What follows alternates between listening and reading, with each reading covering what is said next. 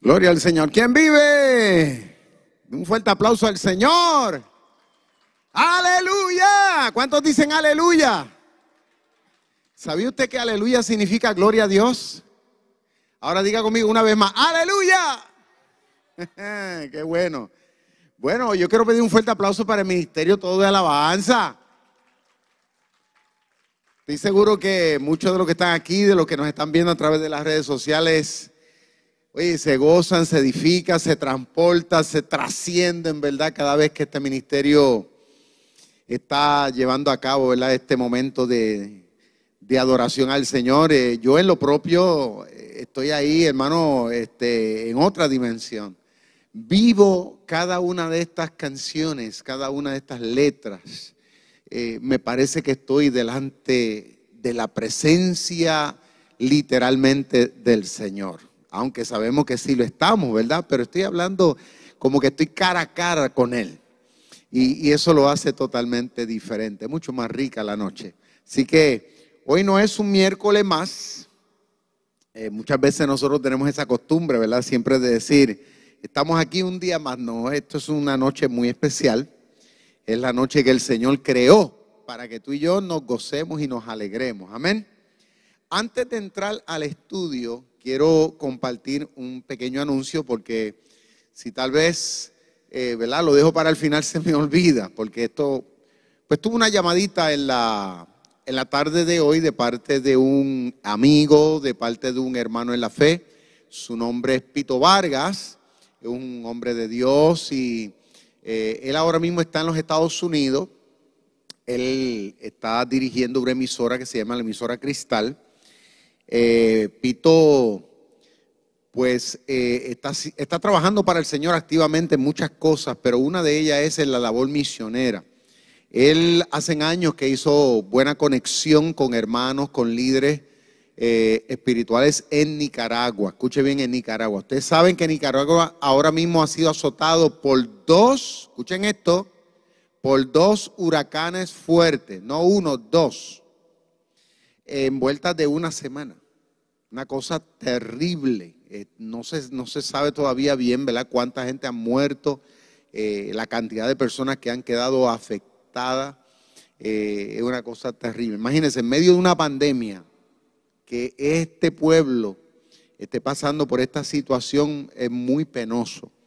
Y nosotros, pues gracias a Dios, hermano, en Puerto Rico Dios nos ha bendecido muchísimo. Y entonces el, el, hermano eh, Vargas me, me, pidió a ver si nosotros nos uníamos en el esfuerzo, ¿ok?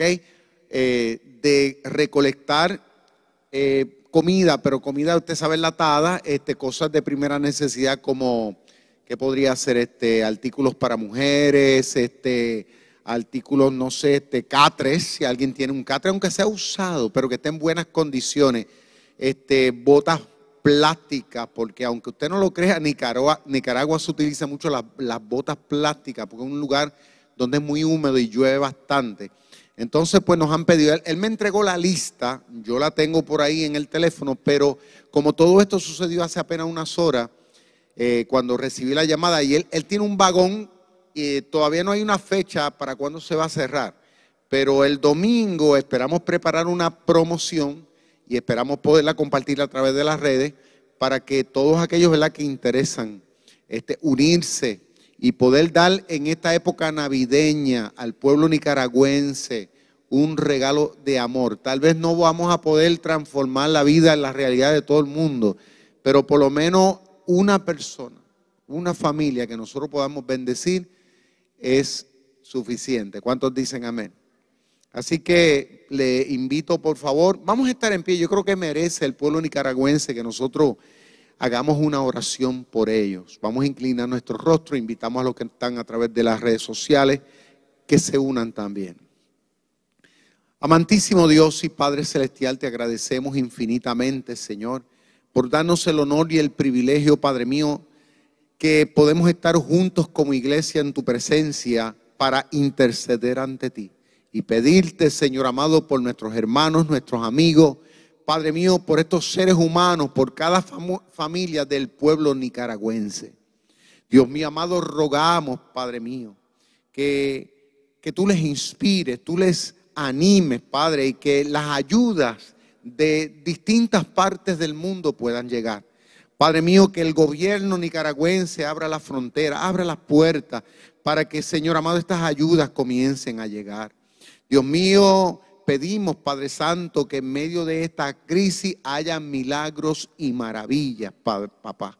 Y que nos ayude a nosotros, Señor amado, a unirnos dramáticamente, Padre mío, con este gran esfuerzo, así también a otras iglesias. En el nombre de Jesús. Amén. Pueden sentarse.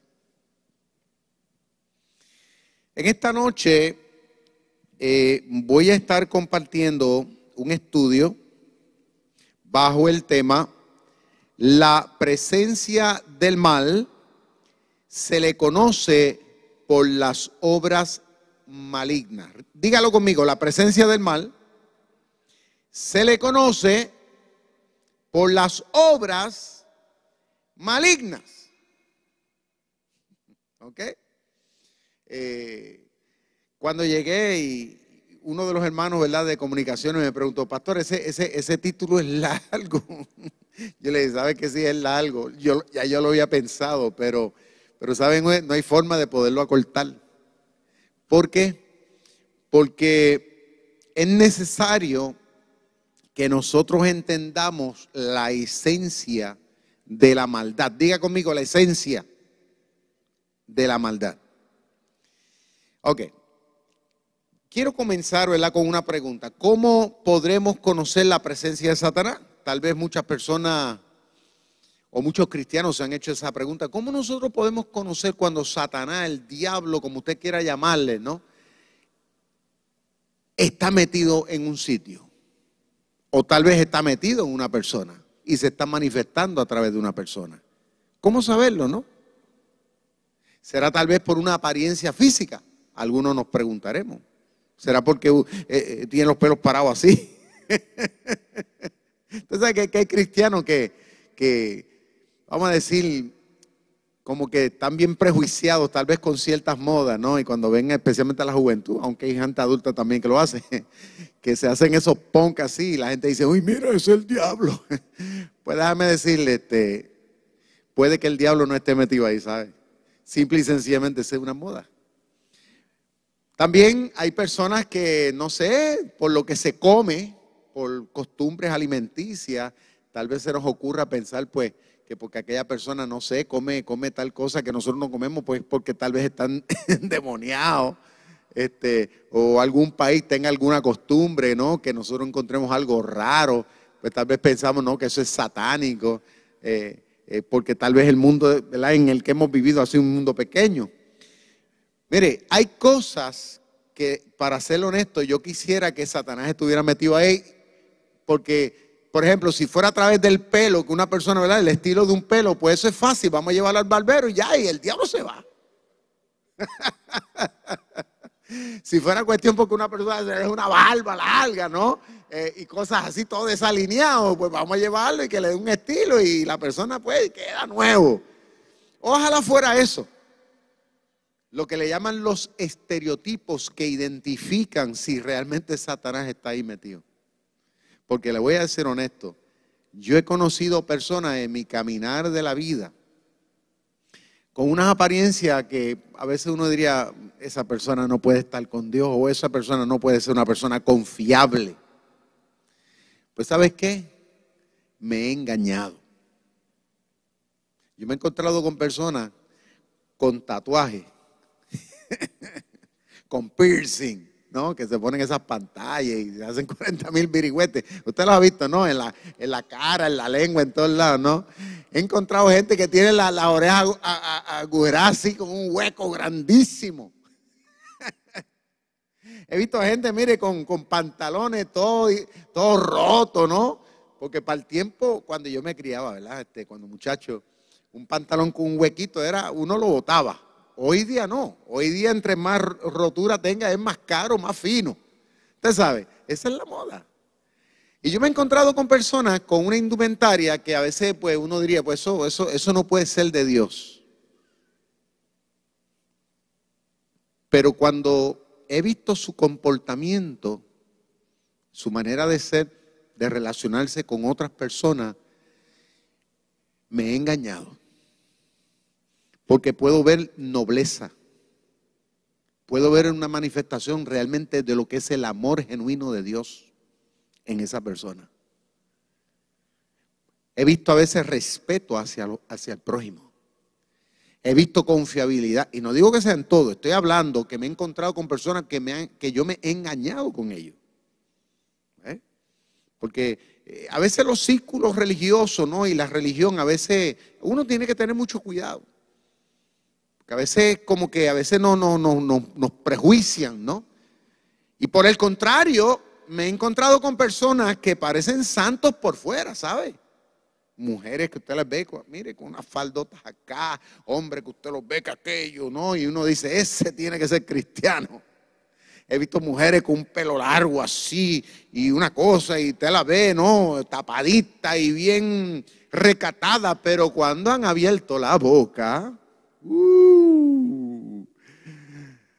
me he quedado asombrado. Y resulta, y resulta que muchas veces dice que son cristianos. He visto su comportamiento dentro y fuera de las iglesias que realmente deja mucho que decir. Que no se ajusta realmente a lo que el sagrado libro, que es la Biblia, dice o lo que Dios espera de nosotros. ¿Ok? Ahora, ¿cómo se reconocerá? Tal vez nos estaremos preguntando ¿Cómo se reconocerá la presencia de alguna potestad negativa? O sea, ¿cómo uno puede identificar cuando una persona tiene, tiene un, demonio o tiene varios demonios? ¿Cómo conocerlo? Como cristianos tenemos que tener siempre presente que las obras malignas no se, escuchen esto, no se toleran porque siempre irán contrarias a la voluntad divina. Como cristianos tenemos que tener siempre presente que las cosas de parte de Satanás, claro está, estamos hablando malas en el sentido de la palabra, nosotros como cristianos no podemos hacer concesión con eso y eso lo vamos a ver rapidito más adelante.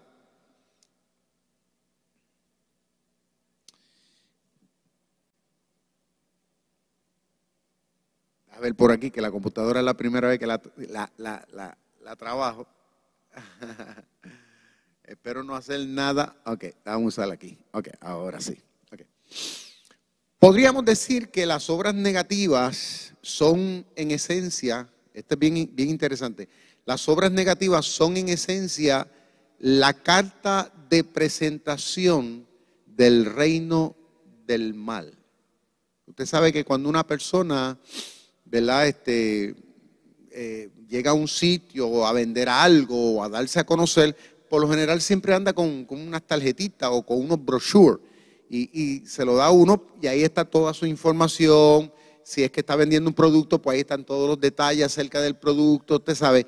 Y eso es lo que presenta, es la carta que presenta esa persona o presenta el producto o la compañía que esa persona representa.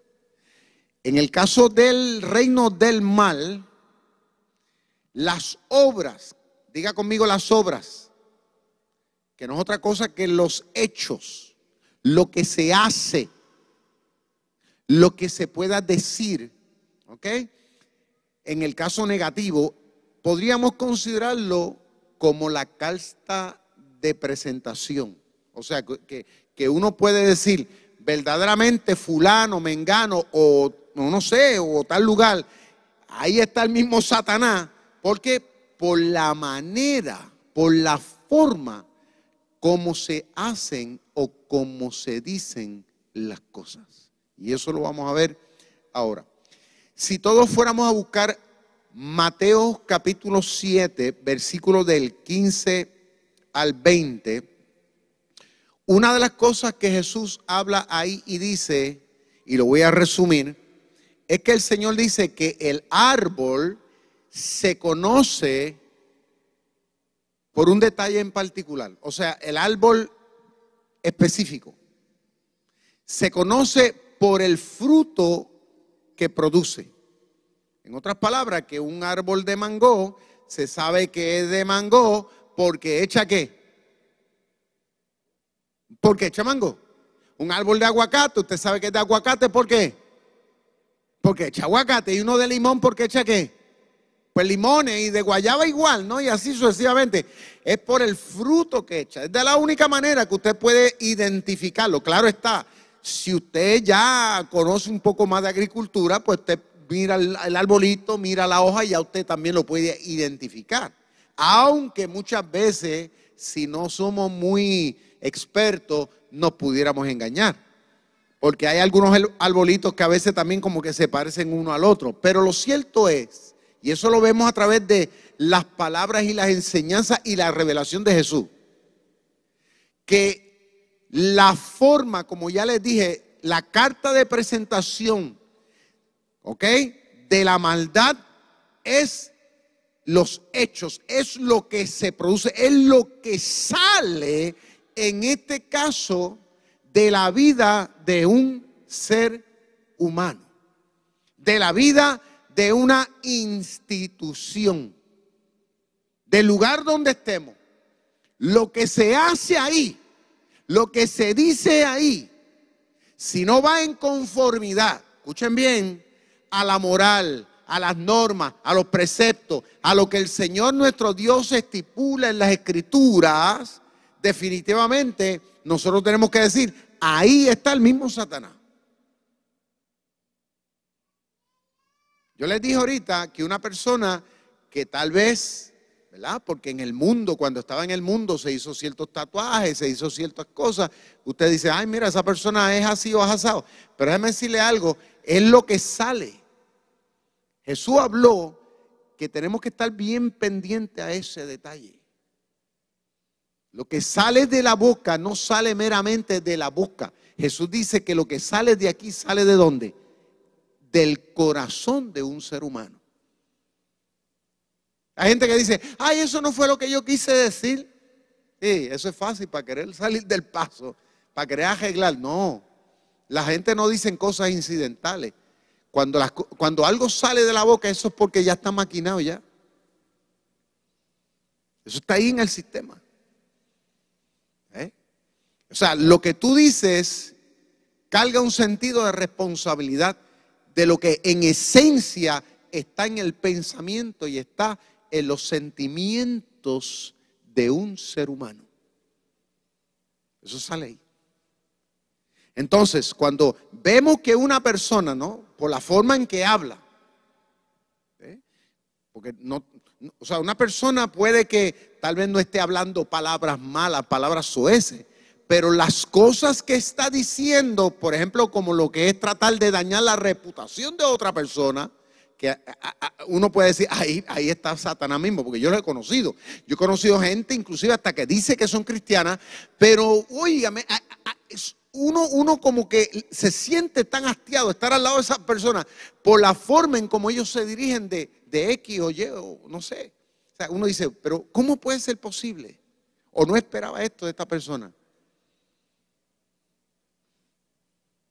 Jesús dijo que por sus frutos los conoceréis.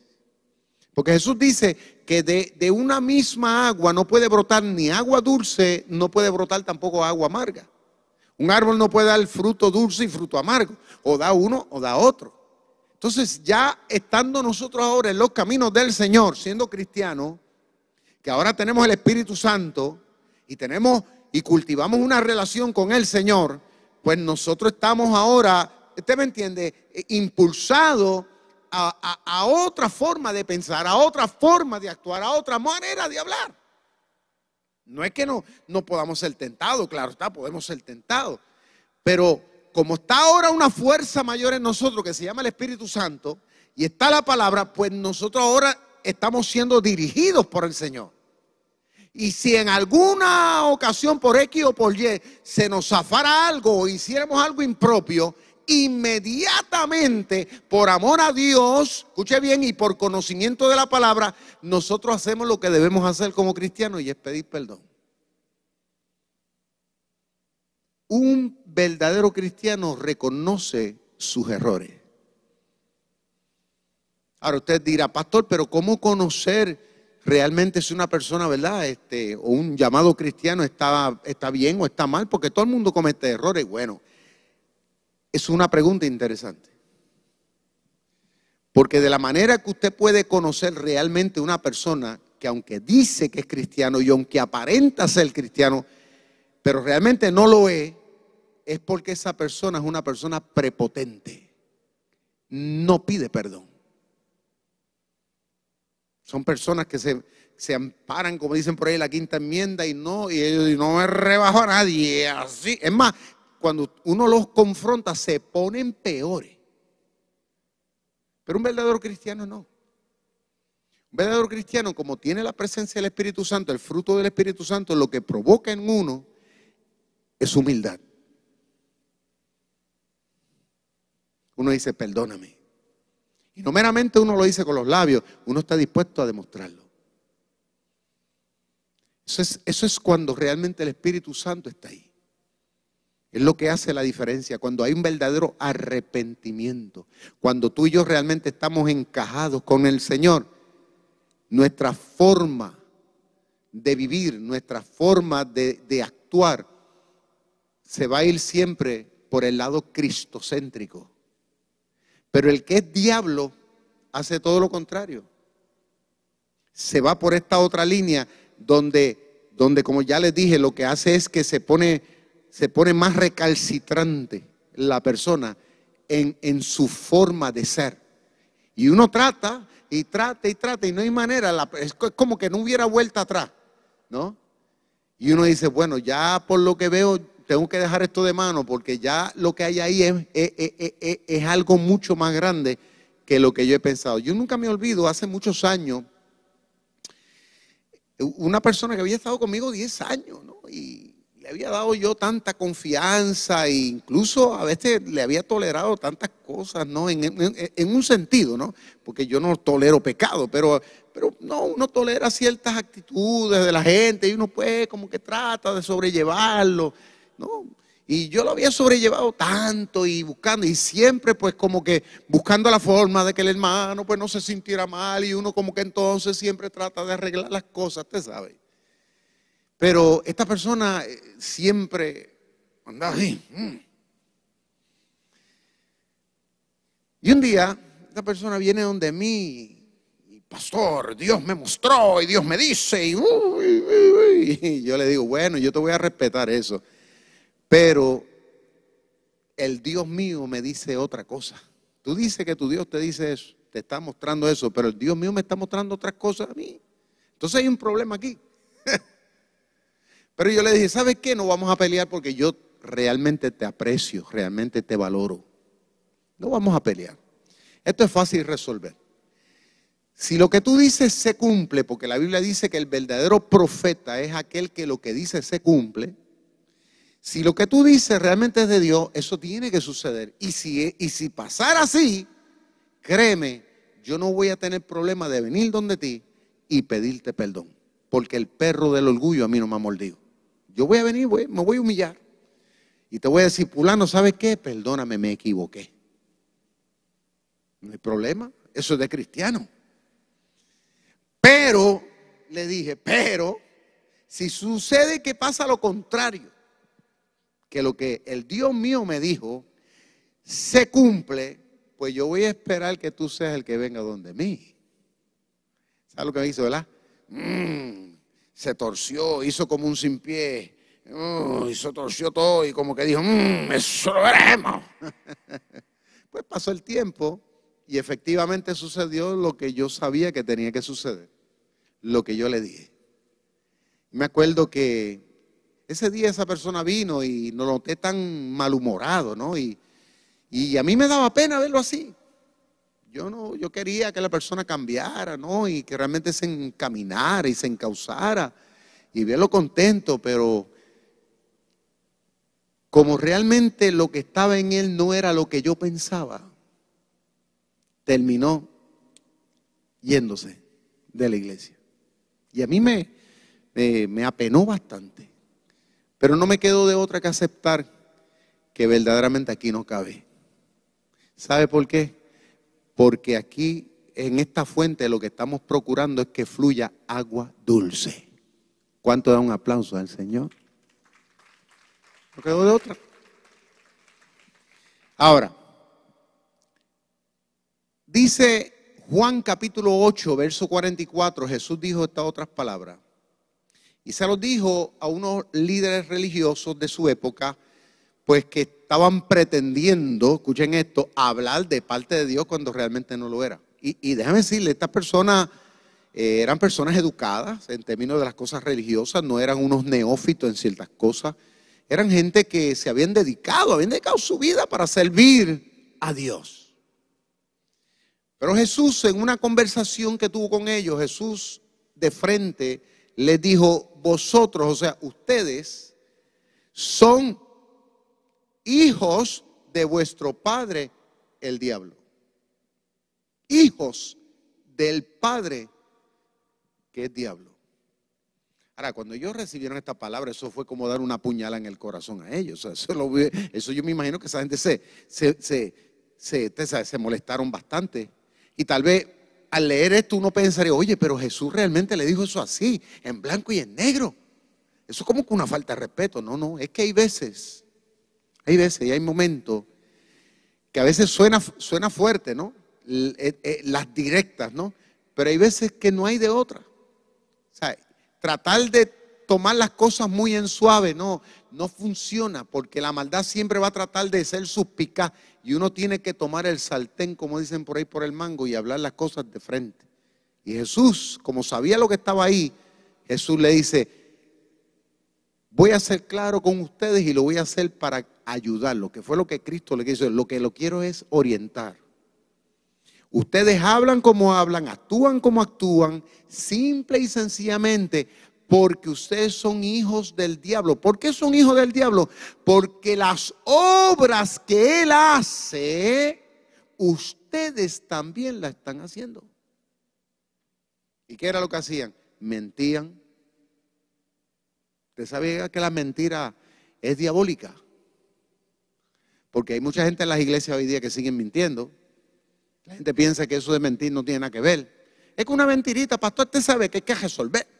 Pues la mentira es mentira. Y la Biblia dice que la mentira es maligna. Porque lo que caracteriza a Satanás es que es un mentiroso. Es un manipulador. Le gusta tratar de, arreglar circunstancias para que todo le vaya a su favor. Entonces, la persona o el llamado cristiano que se mueve en eso, escuchen esto, aunque piense que está conectado con Dios, la, realidad del caso es que no está conectado con Dios, está conectado con el diablo, porque eso es lo que hace el diablo. La persona que roba, igual, ¿por qué? Porque Satanás es lo que hace, robar, quitar o tratar de, de obtener de Dios lo que a Dios le pertenece por eso es que el, que, que el robar es malo, porque es una característica del mismo demonio. El diablo quiso robarle a Dios su gloria. Por eso Dios lo echó de ahí arriba. Quiso ser igual a Dios. Es más, convenció a la tercera parte. ¿Usted sabe lo que es una tercera parte de los ángeles del cielo? Los engañó. Una tercera parte. Esos son muchos de todos los trillones o billones de ángeles que estaban allá arriba en el cielo, que yo no se sabe qué cantidad fuera, pero dice que una tercera parte se fueron con él, o sea que no se asuste cuando a veces hay divisiones y la gente se va y mira qué grupo y se va, tenga cuidado, porque a Dios se le fueron la tercera parte de los ángeles porque el diablo los engatusó. Y fueron tan sananos que le siguieron el juego. ¿Y por qué le siguieron el juego? Porque le gustó lo que el diablo les ofrecía. La mentira, una vida contraria a las normativas que Dios había establecido. Es todo. Entonces, ¿cómo conocer? Es la pregunta, ¿no? ¿Cómo poder identificar al mal o, la maldad, al diablo en la vida de una persona, ya sea que esté en la calle o ya sea que esté inclusive dentro de una iglesia? ¿Cómo conocer? Pues a través de sus acciones. A través de sus acciones. En este caso, interpersonales. Si realmente van en conformidad. Si realmente edifica, bendice, construye. Si realmente ejemplifica, en este caso, a Dios. Y déjame decirle, las personas las personas no son tan ingenuas. Las, personas, particularmente en el mundo, uno pensaría que la gente del mundo no sabe. Es más, mire, la gente del mundo tiene más suspicacia a veces para identificar al que es bueno o malo, más que mucha gente que dice que están en las iglesias y que lee la Biblia. Yo me consigo con gente en el mundo, gente de calle que me dicen, me dicen a mí, pastor, te has cuidado con fulano, que eso no es lo que aparenta. Así me han dicho a mí. Ese que usted tiene allí en la iglesia, que está parado allí o está para allí, tengan cuidado con esa gente del mundo, de la calle, me han dicho a mí. Y yo sé que lo que ellos están diciendo es verdad.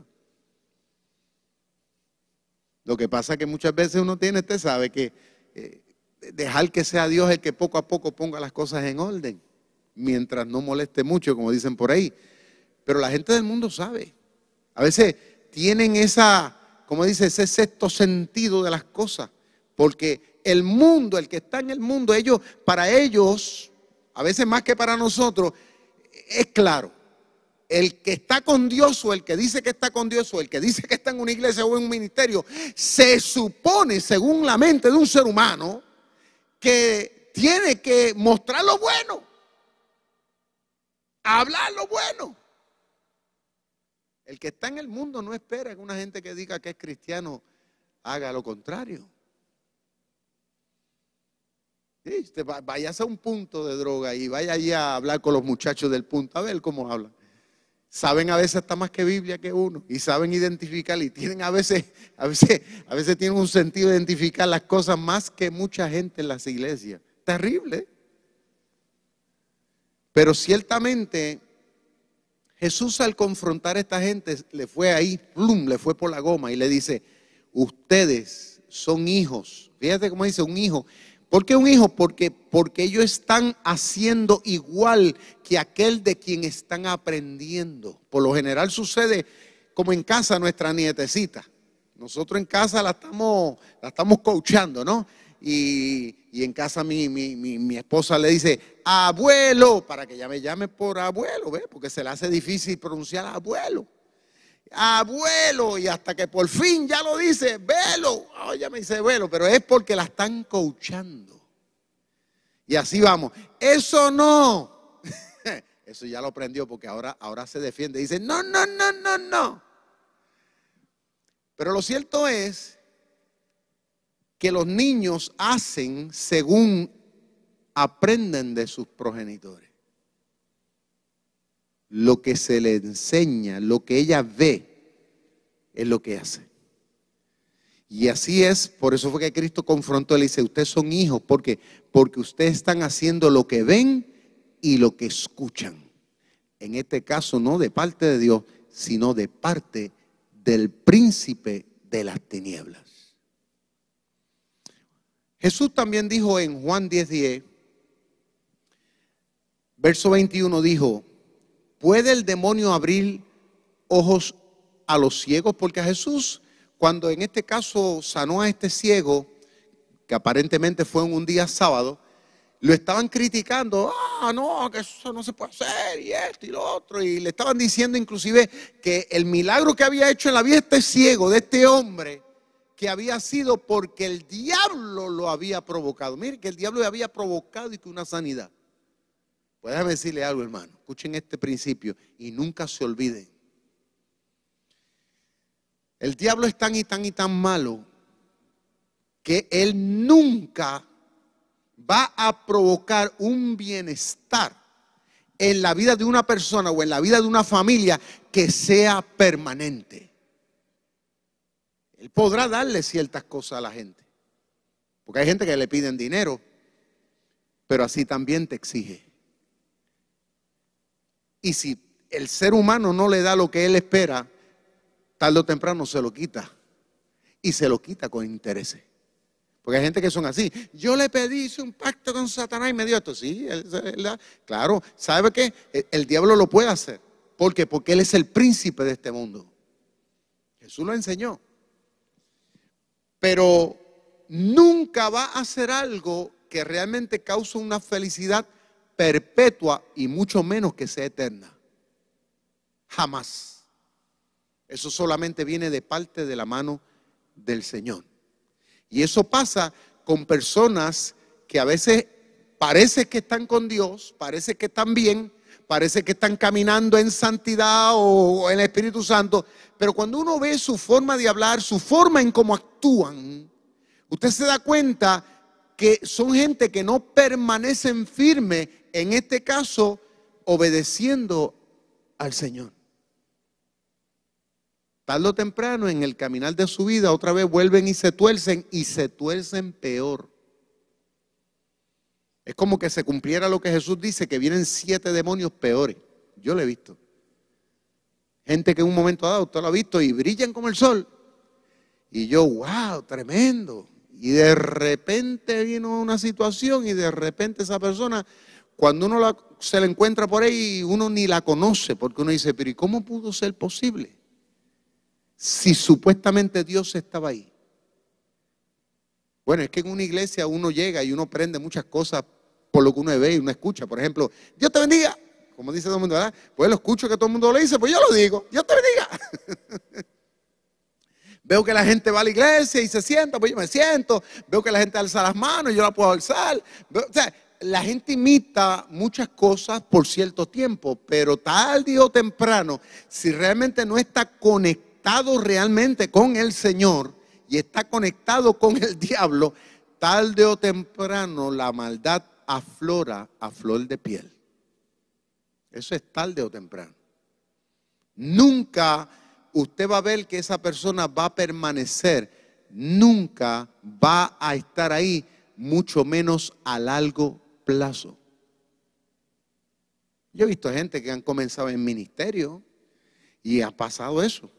Incluso hasta pastores, llamados pastores, evangelistas, misioneros, gente que han estado en posiciones de envergadura. Y yo digo, bueno, si, si yo cometo una falta, cometo un error, ok, pero el Señor perdona. Y si el Señor perdona, pues el deber mío es volverme a levantar. ¿Cuántos dicen amén? Es volver otra vez a encauzarme, porque el propósito de Dios no es que me quede ahí caído, el propósito de Dios es que yo me levante, el propósito de Dios es que yo muestre ahora que verdaderamente yo estoy con Dios, porque porque Dios fue el único que se piadó de mí, Dios fue el único que realmente me levantó y me puso una vez más sobre mis pies. O sea, yo creo que el testimonio más grande de un cristiano que comete una falta, que cae o algo sucede, el testimonio más grande es volver a levantarse. Y si el Espíritu Santo está ahí, no va a ser difícil. No va a ser difícil. Al contrario, va a ser mucho más impactante. Yo he tenido gente en la iglesia que han caído y yo los he ayudado y se han levantado y yo me he gozado y yo he vuelto otra vez con el tiempo, lo he ayudado a incorporarse y se han levantado y otra vez han vuelto al ministerio. Pero muchos no. Luego usted los ve que se van y ahí, uy, es bien difícil. Porque entonces el enemigo le mete en su mente tantas cosas y ellos como están envueltos en esa nube, es bien difícil. Por eso es que esta gente que están, ¿verdad?, juzgando al Señor y criticando. Dice, tú estás sanando a la gente porque el diablo está contigo. Mire, Jesús le dice, bájense de esa nube, porque el diablo no sana a la gente como, como tiene que sanarlo. O sea, el diablo no te va a dar una vista permanente. Él no te va a dar los ojos realmente para que tú puedas ver la gloria de Dios. El diablo no te va a sanar el corazón para que tú tengas experiencias profundas con Dios. El diablo no te va a volver a dar las piernas, aleluya, para que tú puedas hacer lo que Dios te ha llamado a hacer. Al contrario, si puedes mantenerte postrado, lo va a hacer. Hay otra palabra y es en Apocalipsis 2.9. Dice, en un momento dado, el Señor a través del apóstol Juan, le está diciendo a las siete iglesias este mensaje. Que había una congregación que aunque decían que eran cristianos y hacían cosas que aparentaban ser cristianas, pero el Señor les dijo que lo que realmente era no, no era una iglesia. Jesús le dijo, le dice a Juan, Juan, dile que lo que son es una sinagoga de Satanás. Eso está en Apocalipsis 2.9. No son otra cosa que un lugar donde se reúnen puros demonios. Déjame decirle, es una palabra fuerte. O sea, es como si ahora mismo el Señor ahora mismo nos dijera eso a nosotros aquí. Rey de Reyes, ustedes no, no son una iglesia verdadera. Ustedes lo que son un grupo de gente que se reúnen verdaderamente para adorar a Satanás. Y uno diría, pero ¿cómo? No puede ser. Pues si nosotros estamos aquí cantando, estamos aquí predicando, estamos aquí, todo el mundo se dice Dios te bendiga, todo el mundo se saluda. O sea, ¿cómo puede ser posible, no? Pero lo que Jesús le estaba diciendo, porque acuérdense que Él conoce todo, aunque no parece, pero el Señor está aquí, Él, él, conoce mi corazón, Él conoce el tuyo, sabe lo que tú haces aquí, lo que hacemos fuera, Él nos conoce la vida. Y el Señor le dice a este pastor de esta iglesia y a esta comunidad de fe, le está diciendo que ellos se estaban engañando ellos mismos, porque realmente el Señor conocía quiénes eran.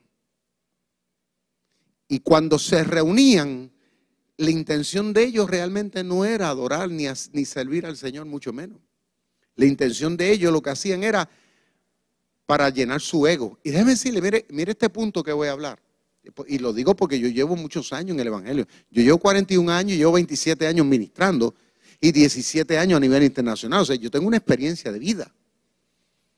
De cosas que uno ha aprendido por la palabra y por lo que uno ha visto, trabajando con muchísimas personas de diferentes niveles sociales.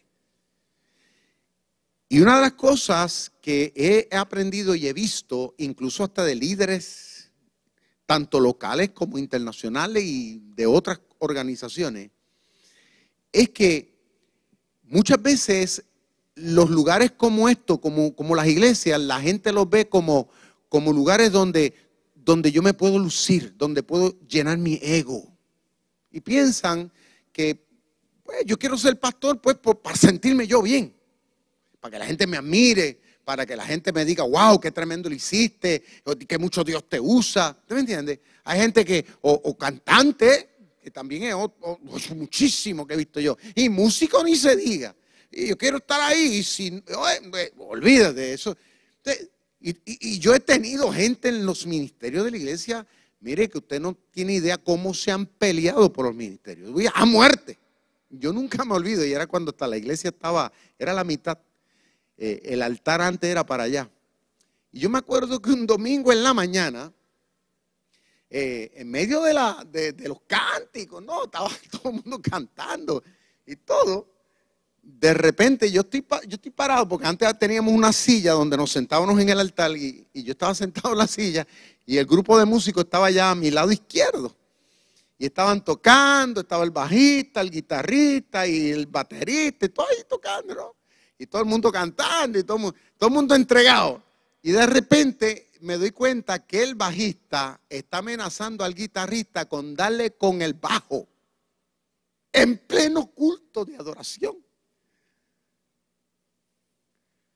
Y yo me quedé como que, espérate, ¿esto es relajo o es verdad? Entonces, eh, eh, uno al otro se decían, como, como estaba la música alta. Entonces el bajista acá decía, baja eso. Y el otro decía, baja tú. Y el otro decía, te voy a dar con el bajo. Atrévete, le decía el otro. Y yo decía, pero será verdad.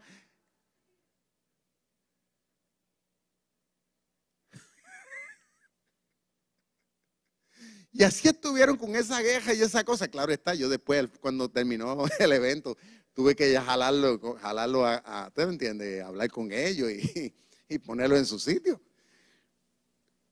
Pero con todo eso el problema no se resolvió allí, ellos siguieron.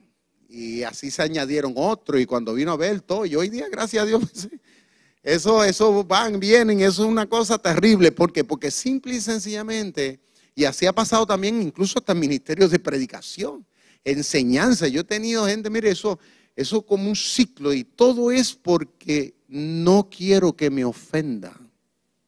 No quiero que me quiten, no quiero que me hagan esto. Es que ya yo estoy acostumbrado a aquello, lo otro. Es un panorama terrible en todas las áreas dentro de una iglesia. Eh, no hay la humildad para decir, vamos a trabajar en equipo. ¿Cuál es la visión realmente de Dios? Hay gente que ya han llegado al punto que ya quieren ser más que yo. O sea, ellos llegan agimados y ya ellos quieren mandarme a mí. A ese nivel.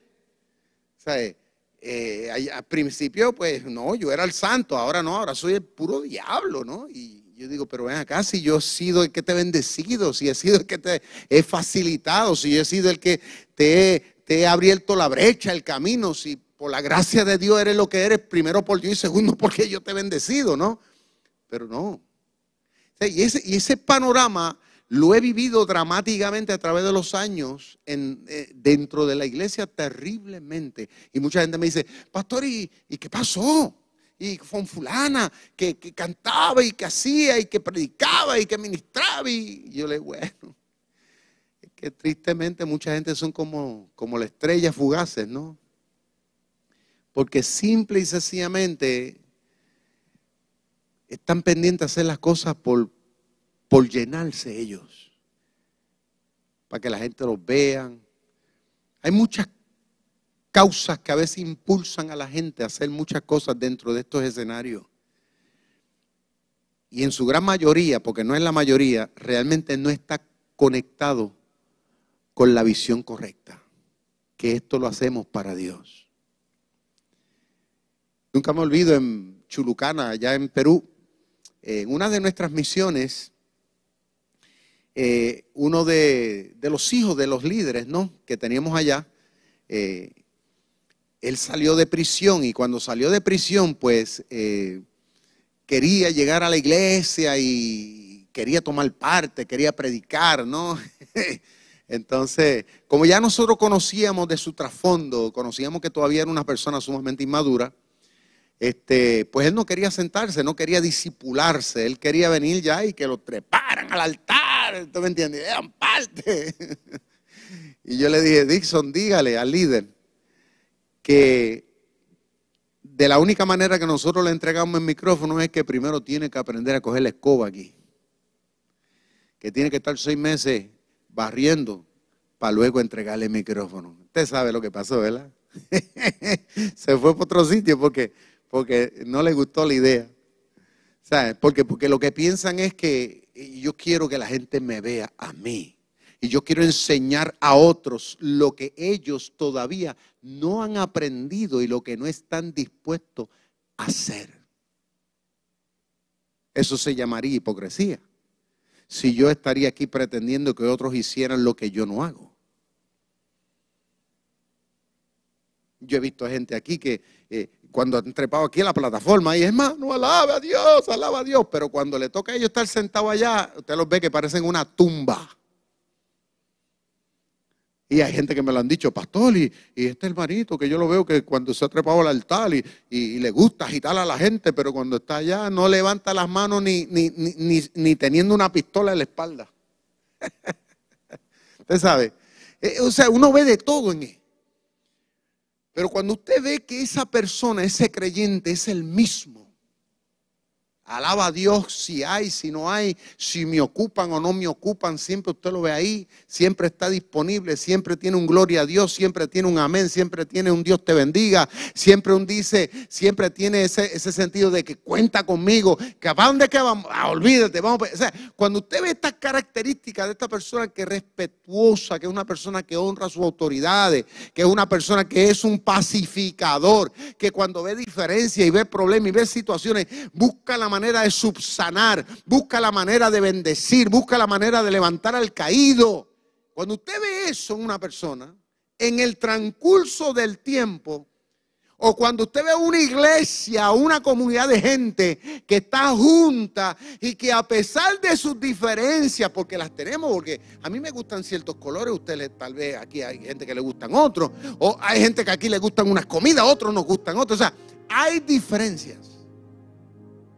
Pero a pesar de nuestras diferencias, cuando Dios está metido ahí en el corazón de esa persona o en el corazón de esa iglesia, buscan todos la forma de sobreponerse.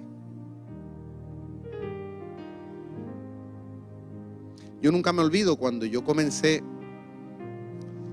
a pastorear, mucho antes de yo comenzar, o sea, cinco meses antes de yo pastorear. El pastor que estaba antes que yo, porque yo no pensaba ser pastor acá, yo pensaba irme para Estados Unidos y pastorear allá. Pero Dios le plació otra cosa. Ya yo estaba, tenía mis maletas hechas prácticamente y estaba en un proceso de oración. Yo me gradué en mayo y desde mayo a octubre estuve todo el tiempo sobrando. Y recuerdo que de repente en ese tiempo aquí en la iglesia se desató un revolú terrible, había una diferencia interna terrible. Aquello era la tercera guerra mundial, literal. El diablo aquí, todo eso se, se paseaba, es más, campeaba por su respeto, como diríamos nosotros. Y yo recuerdo que yo le dije a mi esposa, vamos a meternos en oración. Y nos encerraba. Yo me acuerdo que todos los días en mi casa a las 3 de la tarde me encerraba a orar por la iglesia, orar por el pastor, aunque nosotros sabíamos que dentro de todo, ¿verdad? Él había ocasionado muchas cosas, pero oraba por él. Oraba para que Dios le diera sabiduría, para que Dios lo ayudara a tomar decisiones, para que Dios lo ayudara a subsanar la iglesia. Orábamos por, los líderes, orábamos por todo, todo, todo, todo, todo, todo. Estábamos en ese proceso. O sea, en vez de yo irme a llamar a la gente, a, buscar la forma de, sembrar, ¿usted me entiende? A echarle leña al fuego. No, no, porque hay gente así. Yo hice lo contrario. Y muchos hicimos lo contrario los verdaderos cristianos comenzamos a recurrirle al Señor, a buscar la forma de sanar, de levantar. Y milagrosamente, pues las cosas comenzaron a cambiar. Milagrosamente. Está bien. Muchas veces nosotros queremos utilizar la astucia humana, la psicología humana las oportun a veces hay gente que dice muy oportunista, porque eso es de Dios. No, mm, mm. La Biblia dice que hay tiempo de hablar, pero hay tiempo de callar. Todo en la vida tiene un tiempo. Por eso es que cuando nosotros entendemos estos principios, escuchen bien, de cómo identificar el mal. Esto es bien importante porque esto nos va a ayudar a nosotros que cuando vengan problemas matrimoniales, porque en la vida de todos los casados siempre va a venir problemas, pero si usted conoce cómo el diablo se mueve, usted entonces lo que hace es que recurre como cristiano a las armas espirituales. No vamos a solucionar el problema en el matrimonio utilizando las artimañas del diablo, con mentiras, con, con cosas. No, no con querer hacer daño físicamente. No. Meternos en el corazón de Dios. Y esa es la casa donde uno tiene que demostrar que verdaderamente uno está con Dios. La primera que debe convencerse de que yo soy un pastor y que soy un siervo de Dios es mi esposa. Porque si mi esposa no está convencida, nadie se va a convencer. Si mis hijos no se convencen de que realmente yo soy un verdadero siervo de Dios, nadie se va a convencer. Así mismo, por ejemplo, eh, en nuestra, vamos a decir, desempeño ministerial dentro de una iglesia. Uno no puede esperar que todo va a ser peaches and cream y que todo va a ser bien y que nunca va a haber una diferencia. Somos seres humanos. Siempre va a existir problemas, siempre va a existir un celo, una envidia. De alguna manera el diablo se va a tratar de, pero es como nosotros enfrentamos esa situación. ¿Cómo nosotros vamos a, tratar de que, de que, el diablo no, no, venga a ser de la suya? ¿Está viendo? Porque Dios nos ha dotado con la capacidad espiritual para ser de bendición, para sanar, para levantar y no para destruir. ¿Cuántos dicen amén? Así que termino en esta noche diciendo, Pablo dijo en 2 de Corintios capítulo 2 verso 11, Pablo dijo unas palabras. Pablo dijo, para que Satanás no gane ventaja alguna sobre nosotros, no debemos ignorar, escuche esto, ignorar las maquinaciones. O sea, no podemos ser ingenuos y pensar que el diablo no está al acecho. Hay gente que está en la iglesia que ya se han olvidado del diablo. Hay gente que dice, no, eso no es el diablo, eso es fulano. es que fulano es más malo. No, no, no es fulano. Aunque parece, es el enemigo que está detrás. Utilizando a esa persona. Utilizando la debilidad de esa persona. Utilizando la debilidad de ciertas personas. Se está, moviéndose ahí. Entonces, por el contrario, nosotros debemos equiparnos con las armas espirituales que dice Efesios capítulo 6 el apóstol Pablo, tomando toda la armadura de Dios para que cuando llegue este momento nosotros poder hacer frente con la fe, con el amor, con el perdón. ¿Cuántos dicen amén? Amén. Enfrentar al enemigo con las armas que Dios nos ha dado para poder permanecer firme. Si espiritualmente, si espiritualmente usted me viera a mí, a mí, tengo que ponerme de ejemplo yo. Si espiritualmente Dios ahora mismo le diera la oportunidad de poder vislumbrarme a mí, usted vería en mí un soldado, un soldado con una armadura con, con, con muchas marcas. Usted vería que en mi escudo tiene muchos golpes de espadas. Usted vería en mí laceraciones y muchas en el corazón. De palabras de, mucha gente, insinuaciones de mucha gente. Usted vería en mí un soldado con muchas marcas. Pero, por otro lado, vería otra cosa vería un soldado todavía de pie, dispuesto a hacer frente a la batalla. O sea, fortalecido en el Señor, dispuesto a continuar haciendo lo que Dios nos ha dicho, que tenemos que ser la luz del mundo y la sal de la tierra. Por lo tanto, es bien importante aprender a identificar la maldad. ¿Ok? Bien importante, no seamos ingenuos para nosotros poder entonces ser de bendición, resolver. Cuando tengamos que llamar a cuentas a una persona, llamar la cuenta. Cuando tengamos que confrontar a esa persona, por bien confrontarla. O sea, Dios nos ha dotado para eso. Para tratar de sanar. Sanar tu casa. Sanar a tus hijos. Sanar tu matrimonio. Sanar nuestra sociedad. Porque la iglesia representa a Dios. Y cuando lo que está malo está malo, nosotros tenemos que decirlo también. Vamos a estar en pie.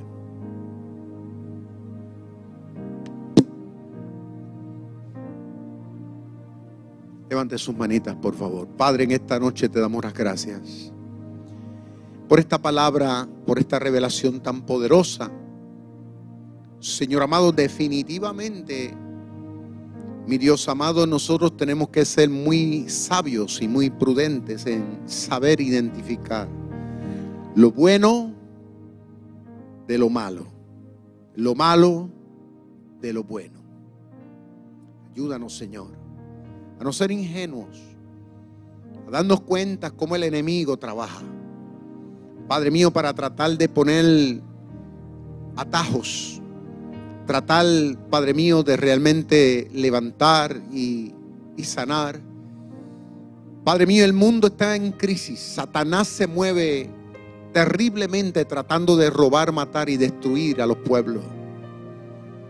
No queremos, Padre mío, que el escenario de nuestra iglesia, el escenario de nuestra vida, sea un escenario de caos y de crisis. No, Señor. Queremos que este escenario sea un remanso de paz. Que la gente que llegue a esta iglesia, la gente que llegue a nuestra vida, que hable con nosotros, reciba bendición de tu parte. Que seamos, Padre mío, restauradores Padre mío, que seamos personas, mi Dios amado, que sepamos inspirar a los demás. En el nombre de Jesús, te pido que nos perdones si en algo hemos ofendido. Queremos ser, Padre mío, una sombra tuya a los pueblos en el nombre de Cristo. Amén. Dios les bendiga mucho.